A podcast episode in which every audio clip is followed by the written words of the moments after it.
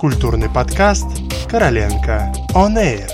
Подкаст о литературе, кино, музыке и театре. Всем привет! Вы слушаете подкаст «Короленко On Air». Меня зовут Виктор Балашов, и сегодня мы отправляемся в путешествие как по книжным полкам, так и по выставочным залам. С сегодняшнего дня и по 6 декабря в гостином дворе в Москве проходит ежегодная книжная выставка ярмарка Nonfiction – Предыдущий нонфикшн состоялся в марте 2021 года. Это была ярмарка 2020 года, перенесенная на весну из-за пандемии. Ежегодная книжная ярмарка нонфикшн в этом году проходит в 23 раз и опять собирает лучшие издательства и главных представителей художественной, научной и научно-популярной литературы. В программе есть встречи с писателями, редакторами, переводчиками, семинары и паблик-токи, от обсуждения популярных книг до погружения в профессиональную среду. Можно, например, обсудить новые технологии в издательствах или современное женское кино и многое-многое другое. Выставка Nonfiction объявлена зоной COVID-free.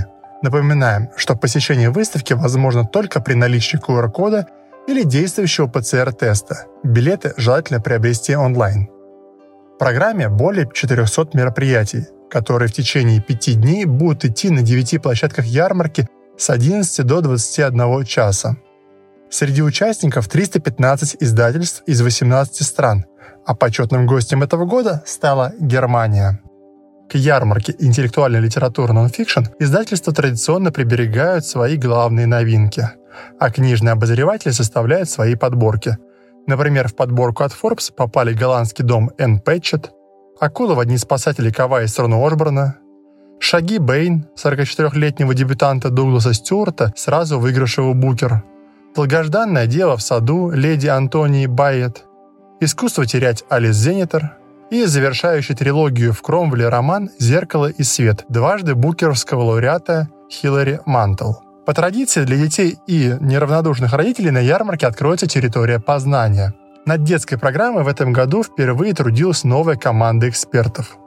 В детской программе более 50 интереснейших событий, дискуссии на сложные и актуальные для современных детей и родителей темы, обсуждение книг, лекции, спектакли. Участники и посетители мероприятий смогут поговорить о детских мечтах и смелости, о необходимости взаимного уважения, об адаптации к жизни в другой стране, об испытываемых нами эмоциях и чувствах, о зависимости мнения подростка о самом себе от мнения о нем окружающих, о том, как стать писателем или книжным блогером и многом другом. Но главным на любой книжной ярмарке остаются все-таки книги.